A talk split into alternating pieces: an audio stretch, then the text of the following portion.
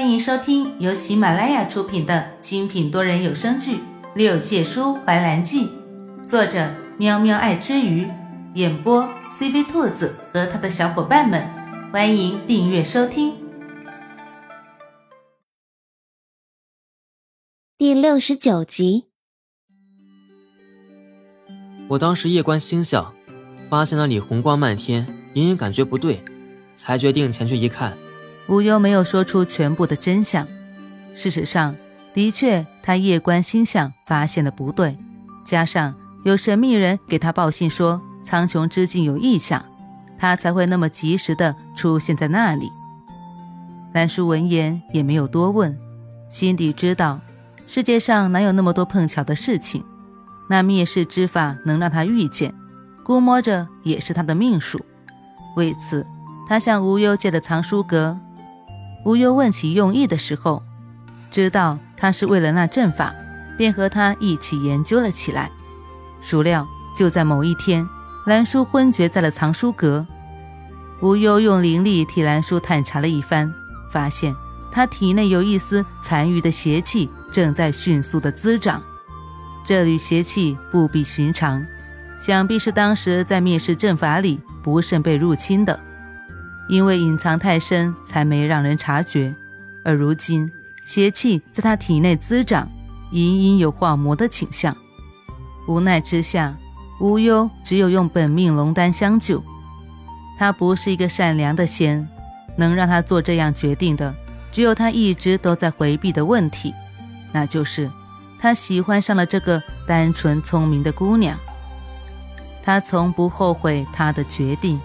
即使在后来几百年毫无希望的等待中，他也从不放弃希望。兰叔醒来是在无忧用龙丹为他净化体内邪气的三天之后。他醒来之后，只觉得身体比以前的更加的轻盈。无忧也没告诉他自己用龙丹救了他一命，只是在兰叔醒来之后，他就借口闭关修炼了。可是。等他出关的时候，却发现兰叔留书一封走了，说是有要事要处理，他日必当回来报恩。那一纸薄纸留给了他，可是他的心却被带走了。无忧苦笑了一声，像是知道他迟早有那么一天会离开，他才会将自己随身带了这么多年的玉珏都送给了他。兰叔离开无忧谷之后的记忆是由司命挑起的。对于司命，他不是很熟悉，但是也不陌生，因为每次跟着父君去天宫参加宴会的时候，几乎都能看见司命寸步不离地跟着颜怀上神。那个时候，他和颜怀的关系一度让他以为司命对颜怀上神有别样的想法，曾经还一度把司命当作情敌来着。直到后来听三哥无意间提起司命和颜怀的渊源，他才将警报解除。庆幸的是，他没有将这想法和任何人说过，否则就闹了天大的笑话。兰叔离开无忧谷之后，到了苍穹之境，那里阵法依旧在运转，丝毫没有因为他的闯入和离开发生什么变化。虽然他不知道这个阵法是谁设下的，想要做什么。但是他知道这个阵法不属正道，对三界存在极大的威胁。设下这阵法的人必定身份也不一般，能将四方神器集齐的，若真是要排查起来，估计也不难猜。他想起无忧神君说起的那个可能，眼底不过一丝担忧。这个事情他明白不能大肆宣扬，避免引起恐慌。即使要说，也必须和执掌三界生死的上古四大天神说。但是如今，他就算上天宫，也是难上加难，何况是前往四大神山。只希望现在能出现一个帮助他的人。不知道上天是不是听见他的祷告？他刚离开苍穹之境百米，司命就出现了，和他说了一件事情。是有关颜怀的，他不知道司命是怎么找到他的，但是关于严怀下界历劫的事情，兰叔很早就从三位哥哥嘴里听说过，所以一点都不觉得有什么意外。毕竟这是仙人修行常有的事情。这不，他自己还下界来历练了呢。司命告诉他，严怀在下界有难，需要他帮助，而他也许会因为帮这个忙而消失在天地间。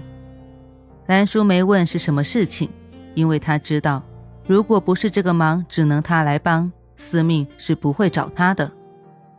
司命表情很严肃。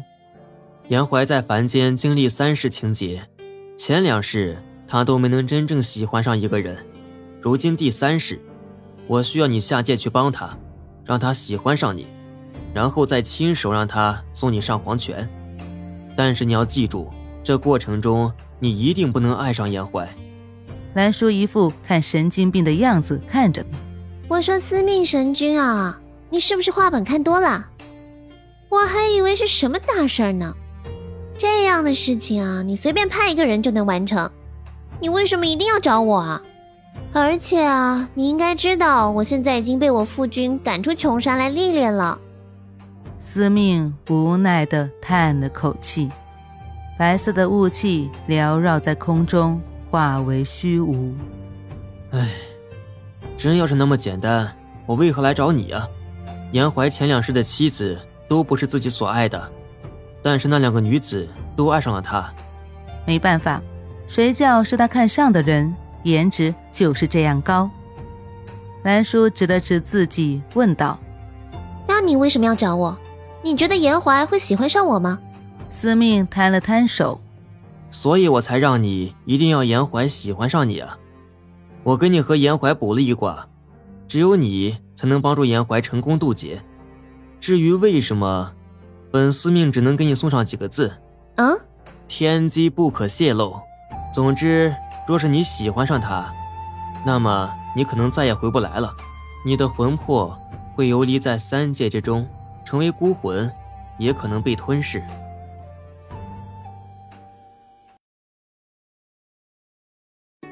本集播讲完毕，感谢你的收听。如果你想尽快听到下一集，或者直接畅听到底，可以点击本专辑的详情页，有完结版链接入口哦。